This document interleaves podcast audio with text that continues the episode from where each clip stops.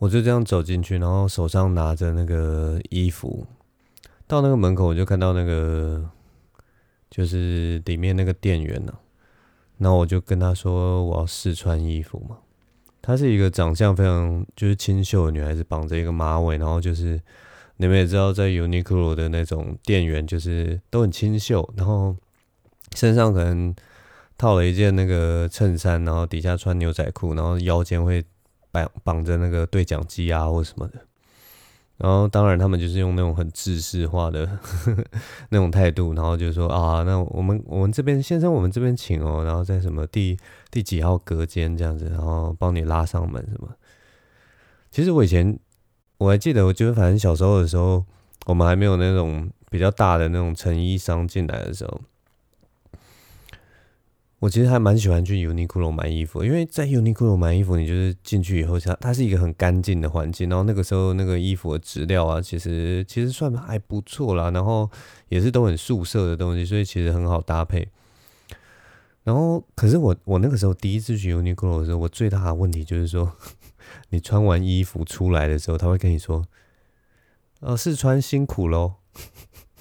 我第一次听到的时候真的是超傻眼，什么叫试穿辛苦了？你是刚刚看到我就是穿衣服的时候 拿了一个太小一件的衣服，然后这边折手折折折这样才穿进去吗？还是说你看到我在里面穿裤子拿了那个 拿了那个紧身裤，然后穿不进去，这边一直跳一直跳，然后你出来的时候就跟我说：“嘿嘿，先生试穿辛苦了。”就是穿衣服穿了一辈子，怎么会？怎么会今天忽然有一个人跟你说四川辛苦？就像你每天吃饭吃了一辈子，然后就有一天有人忽然就是呃，你去餐厅吃饭，然后那个服务生在你结账完之后，他不不是跟你说谢光，他就说哦，先生吃饭辛苦喽，拜拜，下次见。你知道你知道听到那个那个那个吃饭辛苦了，你会想到什么？你会觉得哦，对，今天那个肉啊，咬起来真的是。真的是有点硬呐，所以我真的咬得很辛苦哦。那个今天我那个沙拉沙拉真的是很难擦，我擦了好久才擦起来，真的是吃得很辛苦。反正我第一次听到那个四川辛苦了，我就觉得这个 Uniqlo 他把那个日本文化那个那个过分有礼的东西带到台湾来，其实刚开始听到真的是让人就是浑身不对劲，你知道吗？那个鸡皮疙瘩都起来了。我也不知道，日本人如果第一次听到人家跟你说什么试穿辛苦了，不知道会不会有什么感觉。然后总总之这些都不是重点，我岔题了。反正我就是去呃那天就是要去那个 Uniqlo 试衣服，是一件很简单的那个应该是麻质的上衣还是什么的，反正就是对，就是一件衣服。然后我就进到那个呃试衣间嘛，然后他就把那个布帘拉上，然后我就穿一穿穿一穿，然后。结果我我穿好之后，然后我在脱的时候啊，不小心勾到那个旁边的一个一个钩子这样子，然 后然后我那个时候就是没有发现，然后勾到那个钩子以后，我就用力一拉，然后大家知道那个麻质的衣服，麻质的衣服就是那个孔隙特别的大，所以如果说你用力拉扯的话，基本上就 我自己是觉得应该是破了一个洞了。总之就破了一个洞，然后我心里就非常错，哇，这个人家人家新衣服哎，破了一个洞，那到底要怎么办？然后那个时候我就在里面想，那我好，现在试穿完了，那我现在衣服破了一个洞，那我我到底我现在现在有几种可能性嘛？就是一个就是我反正出去我就跟他说啊，不好意思，我就是穿的时候不小心先把你这个，我就坦诚坦诚说我把这个衣服都弄破了。但还有另一个方法，就是说，我就假装我不知道这件衣服有破，然后我进来试穿，然后发现它有破了，然后我就跟那个店员说：“哎，你们这件衣服有破哦，可能是不知道谁弄破了，反正就有一个 有一个破洞，这样糊弄过去。”那还有第三个选择，第三个选择就是我什么都不要讲，然后我试穿完了，然后就因为那个洞也没有破的很大，所以我就默默的。塞给他，然后说：“哦，我试穿完了这件，就这样。”然后就赶快逃离现场。这就是我当下所有的三个选择。我就我我心里也非常的挣扎，我也不知道该选哪一个。那如果是你们的话，你们会怎么选？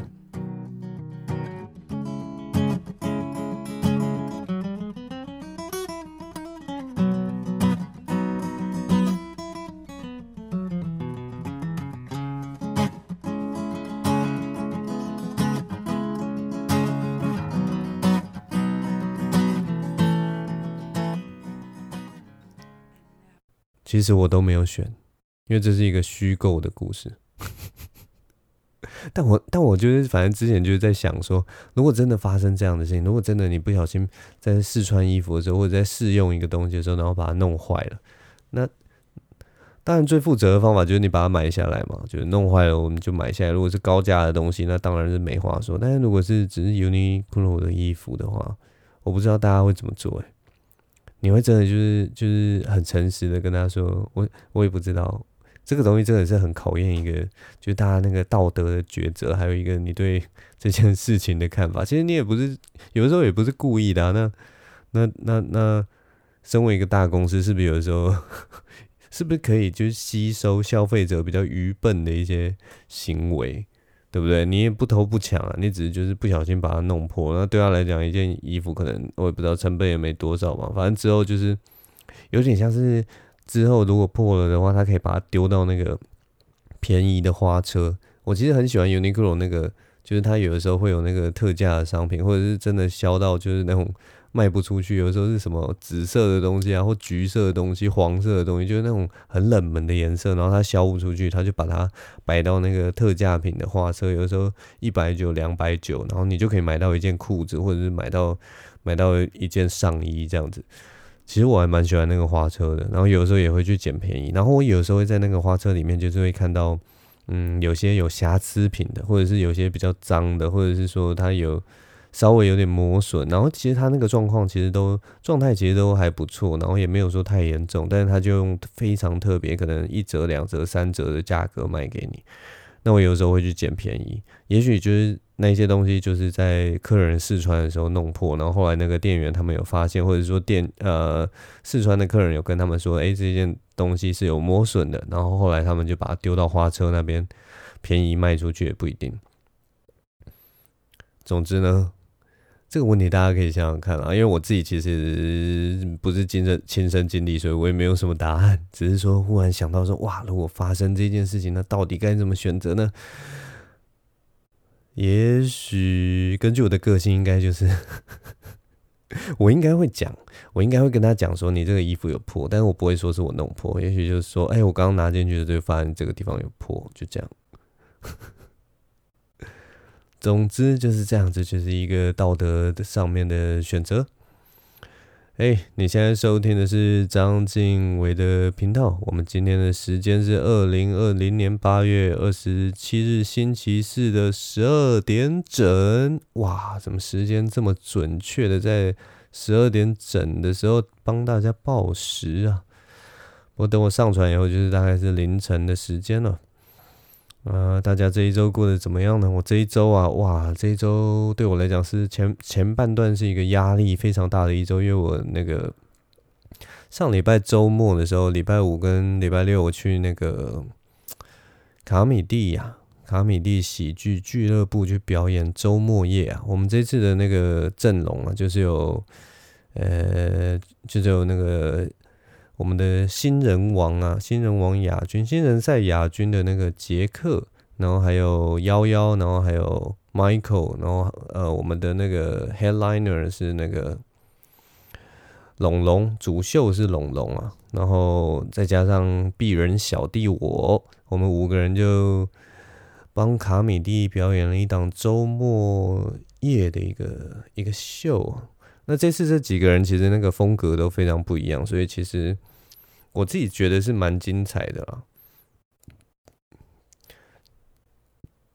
但反正就是，我觉得整个表演的内容还有那个表演的那个气氛，我自己是觉得蛮喜欢的。尤其虽然虽然我就是 一如往常，我只要遇到那个表演的时候就特别紧张，但是。但是我觉得那个整体表演下来，对我来讲，我觉得是满意的。而且整个每每个人大家的风格都不一样，然后龙龙一样是就是充满了活性什么的。然后我们其实就觉得有的时候，因为我们这场遇到就是呃蛮多第一次来看表演的观众。那我在这边其实不是不是说不是说对观众挑剔或或者是怎么样，但是就是我知道那种就是第一次来看喜剧表演的人，他们只是真的会比较比较内敛一点。你你们大家都知道，台湾的观众就是比较比较笑在心里面，或者是看的时候就是会比较。我是来看一个表演，但是我例如说我不会笑出声，我会这样哼 嘿嘿嘿嘿嘿嘿，但是我不会哈哈大笑。对，然后或者是说我我比较不会像那种外国的外国的表演者，如果听到人家台上在卖力的演出一个音乐表演，我会呐喊啊，我会大叫啊，我会大笑，我会一直鼓掌拍手，我甚至会在原地这样开开心心的跳着舞。没有没有没有，台湾人就是会比较内敛一点，他会觉得这个表演真的其实是蛮精彩的，然后但是他比较不会直接外放的表现出来了。那这个是我们的一个文化特色。那那一天的演出，我相信大家也是觉得这这是一档就是蛮特别的演出，只是他们的那个反应会比较没有那么的没有的那么的让表演者可以感受得到这样子。总之就是在这样一个场合，然后大家都是很努力，然后很很卖力的演出自己自己排练多多蛮有一段时间的一个一个演出哦。然后其实我我觉得这一次表演最最珍贵的是，反正我就是又多认识了几个呃我之前比较不熟悉的喜剧演员，那我觉得很棒，就是借由一个表演，然后把大家聚在一起，然后其实可以在短时间之内，我们就可以聊很多东西，有关于喜剧的看法，或者是说怎么练习这些东西啊，或者是就互相聊聊这个整个环境啊，或者是说自己的经历啊，彼此的心得啊，其实我觉得。其实，其实这个东西，我觉得比比起上台表演这件事情给我的帮助还来得大，因为我基本上还是一个那个社群经营的一个新手哈，毕竟年纪也大了，对这些东西真的是很不擅长啊。像我那个 呵呵那个动态啊，都觉得有一点在乱泼啊，我还是抓不抓不准那个。抓不准那个到底要怎么 po。你知道，如果说你是长得一个人人模人样，然后一表人才的，那你可能就是不断自拍，然后拍一些我吃东西啊，我什么我什么我什么，然后或者是 我觉得就是人长得帅或者长得美，真的是比较好拍。但是如果说你呃没有长相上面的优势，的确那个内容就是需要 稍微有点规划一下，对。我也不知道，反正就是一个，可能是我还没有过我自己的心魔，我也不不知道。总之，上个礼拜的那个卡米蒂周末也大概就是就是一个顺顺的过去，然后我们就是几个喜剧演员都玩的蛮疯蛮开心的，尤其下戏之后，大家应该也有看到那个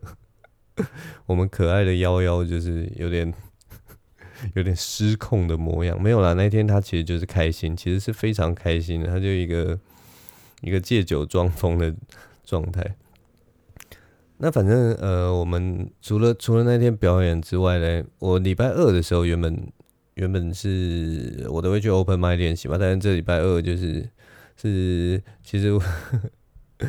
反正就是我我礼拜二其实也没有过情人节啊，因为最近大家就呃我自己也比较忙，然后我女朋友比较忙，所以我们就想说，那我们未来就是我们稍微延后一点，那我们再来过我们的七夕情人节。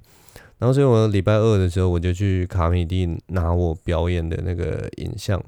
想说要做一点检讨嘛，然后看说表演到底是长什么样子啊，几分钟啊，对不对？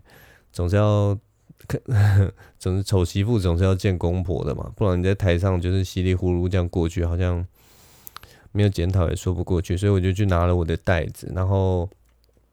刚好阿秋就是他最近。有一些他的那个新的新的计划，然后他有一些想要想要重新写的东西，然后所以他就，反正我们两个就是两个闲人，就是有的时候会呃相约，然后来聊一些东西啊，然后我们就聊到那个情境喜剧这件事情。其实我们就是一直在聊说，不知道台湾能不能做起来这个东西。那我跟他其实都都因为都已经毕竟有一些写手跟制作经验，所以我们就想说。很希望能够尝试看这样的创作啦，因为我跟他其实呃，要说真的走 stand up 在大家面前，他他的魅力还是比我比我好。但是如果说，但是他自己对自己的要求也是，虽然大家看他一副软烂的模样，但是他对自己的要求其实还是很高的。所以他其实没有没有到他心目中最顶尖的那个样子的时候，他还是会觉得啊，那我还是再沉潜一段时间。但是呢，写本这件事情其实就是呃。写本这件事情其实很讲求经验，那我们的经验已经有累积了一段时间，我们当然就会想要挑战，例如说更更丰富、更戏剧的一些本，或者是说写一些像像类似那种反正我很闲啊那种可能短剧型的两分钟到四分钟之类的那种比较精彩的一个本。那我们就聊到那个情境喜剧啊，要怎么写啊？然后国外其实也有很多人就是分享一些，就是它的结构要怎么弄啊。然后当然我们也知道那种很基础的三幕剧。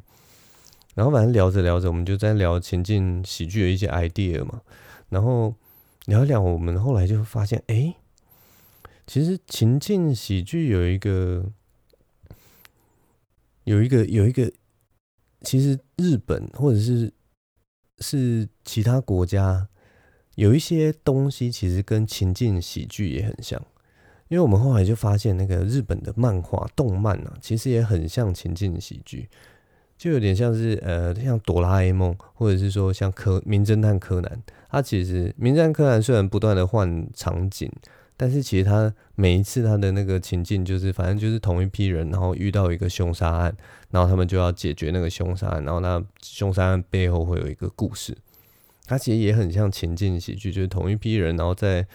呃在一个空间里面，然后发生一些事情。只是柯南的场景换。那我后来就想到，诶，那小叮当其实也算是情境喜剧。小叮当就单纯的多了，他的那个场景就是大雄的家，然后那个。那个水管空地、水管草坪那个空地，然后可能还有学校，然后可能偶尔会有别人的家或者街道这样子。因为当然我们没有没有，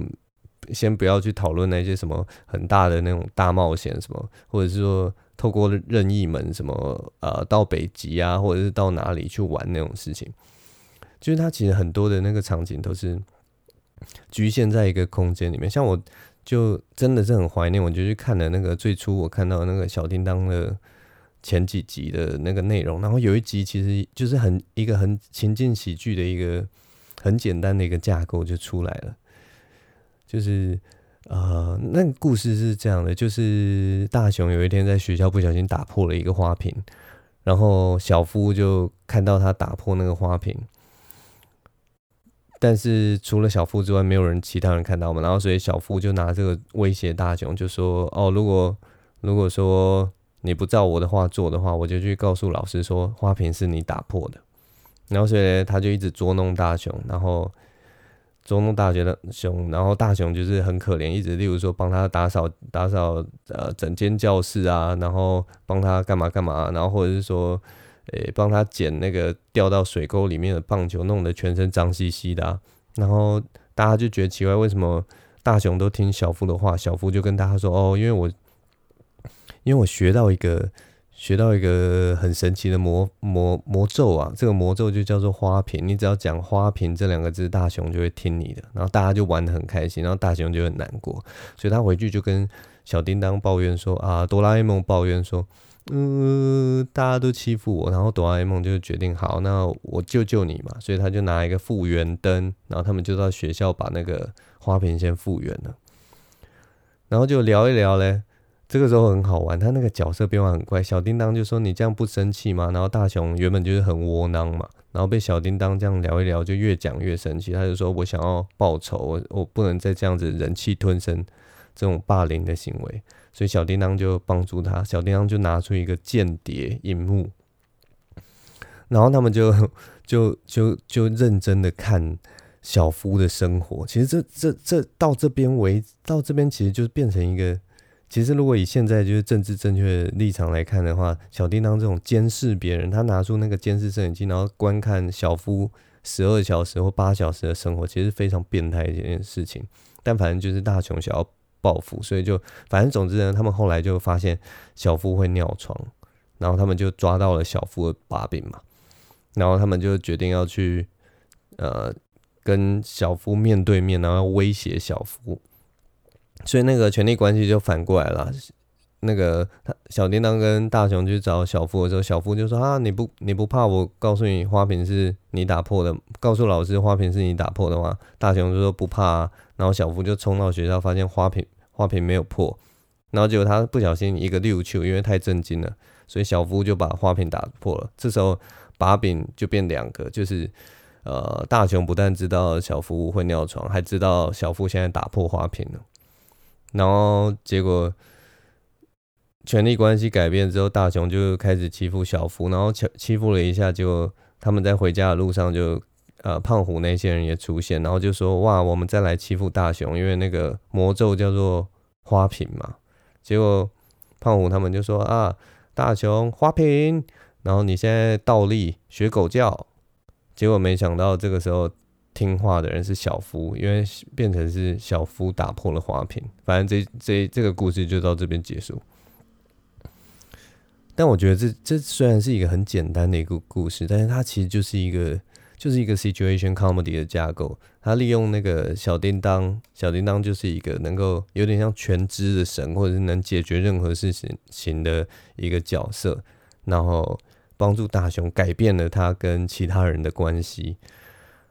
对啊，我觉得，我觉得其实如果你好好的去看小叮当的每一篇故事，其实都会觉得都会学到一些说故事的技巧跟跟那个结构，然后其实都可以把它弄到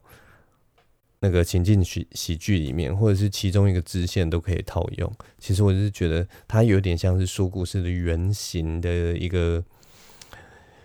一个一个方式，对啊，其实。就从很多漫画来说，它其实对于说故事都有很大的帮助。没有，我只是觉得这件事情很有趣，跟大家分享一下。那我再来喝一下，我今天喝的是什么？今天喝的是蔓越莓汁啊，这是蔓越莓汁吗？嗯，综合果汁饮料。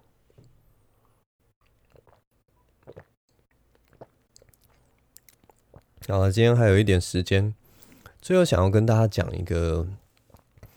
讲一个《聊斋志异》的故事。那嗯，如果说是害怕鬼故事的听众，不用害怕，《聊斋志异》其实有很多故事根本都不是鬼故事，而且我找的是一个，其实我看了，然后觉得其实还蛮有趣的一个故事，然后想要跟大家分享。这个故事的题目叫做“画壁”，就是画就是书画的画，壁就是墙壁的壁哦。这个故事是这样，就是，总之就有两个人呢、啊，他们就原本是住在京城嘛，然后他们就常常到各处去游玩，然后有一天他们就是走到一个荒郊野岭，然后但是天色慢慢黑了，所以他们要找个地方落脚，然后他们就找到一间寺庙，小寺庙。啊，正派的寺庙不是那种鬼故事的寺庙，就是一个 很一般的一个寺庙啊。那个只要有读过古代的那些传奇故事或什么，就知道就是，其实就是你不知道住哪里，要么就是住小客栈、小酒馆，要么就是住寺庙。好，他们就去找了这间寺庙，然后里面有一个和尚，就很和蔼可亲的接待了他们。然后结果他们就两个人酒足饭饱之后，就开始稍微哎、我们来看一下，参观一下这个寺庙好了。然后他们看一看这个寺庙，就看到其中有一面墙上挂着一幅画，然后那幅画里面有一个很漂亮的美女啊，这个年轻貌美的美女，然后她住在一间房子里。然后呢，这两个人呢，看着看着看着，当然就有点入神了。结果其中一个人呢，看着看着，他就觉得他的那个。他就觉得身体好像轻飘飘的飘了起来，然后他就哦穿过了云雾啊，穿过了天空，然后结果等到他睁开眼，再次睁开眼睛的时候，就发现哇，自己居然在一个很奇妙的一个仙境里面。然后这时候呢，忽然他看到那个刚刚在画中看到的那个女子啊，出现在他眼前，然后并且朝他招手。那，这个我们这个我们就叫他书生好了。我们这个书生啊，看到这个美女，一开始还是有点害羞的，就看到美女跟他招手，他还是有点怯生生。但是美女就一直招手啊，然后一直邀他过去，然后书生后来就跟着他过去了。然后后来那个美女就走到一间房子里面，然后在门口再跟书生招手。那书生就觉得哇，这是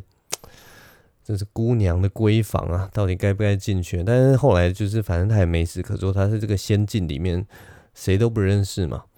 所以他后来就也是跟了进去。然后一开始觉得。啊，这个美女真的是很很可爱的一个女孩子啊，然后当然也是羞羞怯怯的，所以他就一开始做一些试探性的动作，例如说啊，小手这样摸一下，或者是啊拍拍肩膀啊，就发现他那个那个美女都没有抗拒啊，后来就搂搂肩啊，搂搂肩，然后后来最后呢，这个书生呢就当然就开始上下其手，然后发现这个姑娘没有抗拒啊，他就他们就做了。嘿嘿，开心的事情，他们就做了非常开心的事情，然后书生就觉得很高兴啊，当然哦，当然很开心啊，怎么会不开心？但然后白天的时候，就晚上他们都做嘿嘿开心的事情，然后白天的时候，那个仙女就出门，反正就是去做仙女的事情，那书生继续待在房房子里。然后这个书生呢，这个时候故事到这边，我就觉得这个书生有点像是，我也不知道，像性奴一样，他就 在那个房间里面，然后每天晚上都跟仙女做嘿嘿快乐快乐的事情，然后他什么都不用做，然后仙女白天要去做仙女的事情。总之那几天就是书生他觉得这是他这辈子最快乐的一一段时光，然后过了几天，就是结果那个仙女的伙伴呢、仙女就带了一大堆仙女来，然后一大堆仙女就把书生拉出那个房间，然后就跟他说：“哎呀，你们家仙女啊，其实已经怀孕喽。然后就是这真是一个大喜的日子，所以他就把那个大家就帮那个仙女，原本是头发是放下来，就是一个姑娘的造型，然后就帮她把头发挽起来，就代表她现在是个少妇了，肚里有那个书生的孩子。”然后大家就很开心嘛，然后后来就等他们走了以后，书生跟那个 跟那个仙女又做了嘿嘿开心的事情，反 正这就是一个不断的在做开心的事情的一个故事。然后结果他们做完开心的事情，原本很开心，然后结果这时候外面就忽然听到沉重的脚步声，砰砰砰砰，然后一个一个巨大的怪兽，一个呃，反正我我已经忘记他那个形容是什么，反正乌漆大。抹黑，然后那个脸上都长满胡须啊，然后样貌非常丑陋啊，穿着身上穿着铁甲还是金甲的人，然后手上拿着狼牙棒，就是之类这样的一个有点类似管理员的身份，然后他就过来这个仙女所在的地方，然后他就开始大声的讲，然后我们有有一个情报啊，告诉我们说这里有人窝藏着凡人，然后有谁如果看到凡人要跟我讲，格杀无论，然后。然后就问所有的仙女，就说有没有人窝藏这个凡人呢？那当然，仙女都没有人当料杯啊什么的，也都非常害怕，就说没有啊，没有啊。然后书生在那个守卫来的时候，其实就已经先躲到那个床床的底下，然后他就在那边转手指，非常紧张，哇，格杀无论，而且他在这个仙界啊，完全不知道怎么样。就这个时候，镜头就回到那个回到凡间。那书生的朋友跟那个老和尚其实也站在那个画前面，然后书生的朋友那个回过神来就看旁边，哎，书生怎么不见了？他就问老和尚说：“哎，书生怎么不见了？他刚刚去哪了？”然后老和尚就跟跟那个他朋友说：“嘿嘿，书生他去神游啦，不知道跑哪去了。”然后因为已经过了一段时间，老和尚就敲敲那个墙壁上面的画，然后就。叫那个书生名字，就说：“嘿，你去哪啦？怎么玩了这么久啊？”那这时候回到那个画中的世界，那个书生原本是在床底下嘛，很紧张，这边掰手指，然后他就听到天空传来一阵响雷，砰砰，然后有一个声音传过来说：“嘿，你怎么去那边那么久啦啦啦啦啦啦？”然后这时候呢，书生就有一种好像好像。被被那个灵魂被拉扯的感觉，然后他就觉得他自己就就飞出了窗外啊，然后穿过云层啊，然后回到凡间，然后等到他回过神来，他又站在那幅壁画的前面，然后结果他睁开眼睛的时候，就看到那幅壁画上面的那个女孩啊，已经变了模样，她已经变成少妇的模样了，然后他就觉得很惊恐啊，就是他这这个这个到底是怎么回事？然后就有那个老和尚就跟他说：“哎呀，施主啊，你就是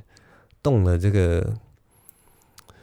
你看这个画，然后你动了那个淫邪之念呐、啊，所以你才会被抓到那个书画里面，然后做了淫邪之事啊。那就是他就跟这两个，一个书生，一个他朋友，就说啊，你们就是年轻人呐、不要太冲动啊，就是我们还是回头是岸，我们一定要把这个淫邪的念头好好的驯服下来啊。所以大家两位要不要就是出个家，然后在这边一起修行？那当然，这这两个人就是一般的凡夫俗子嘛。所以反正他们就是只是觉得这件事是一个妙谈，然后非常的奇怪，所以住完那一天，他们隔天就走了。这个故事就这样结束了。那当然，《聊斋志异》就是像这种故事，最后就是会说两句那种道德劝说嘛，就说啊，年轻人呐、就是 经不起诱惑，大概就是这样的一个节奏。总之，我就是看完这个故事，然后觉得那个。那个做梦啊，然后还有那个穿越的过程，其实都非常非常有趣啊。所以就，因为这礼拜其实其实好像没有发生什么特别的事，不然就是发生的事情其实都 都太私人了，所以不太能讲。所以就跟大家讲一个这个画壁的故事啊。好了，我们录到现在已经三十多分钟了，那。谢谢大家的聆听，也谢谢各位观众啊，到现在的支持啊，以及让我，我其实有的时候觉得，我最近有想要想要变成转换一个转换一个方式啊，就是像例如说，我上台的时候，我也许会说，嗯，谢谢大家来现场给我看，来现场让我讲这个笑话。那一样，我做这个 podcast 节目，谢谢，谢谢大家。打开了你的 podcast，让我可以跟你们倾诉一些我想说的话，或者是说我觉得很有趣的故事。如果没有你们的聆听，就不会有我在这边，就不会有我在这边讲一些乱七八糟的事情啊！你们说是不是？总之，感谢大家啦，今天就录到这边吧。我是张庆维，我们下周见喽，拜拜。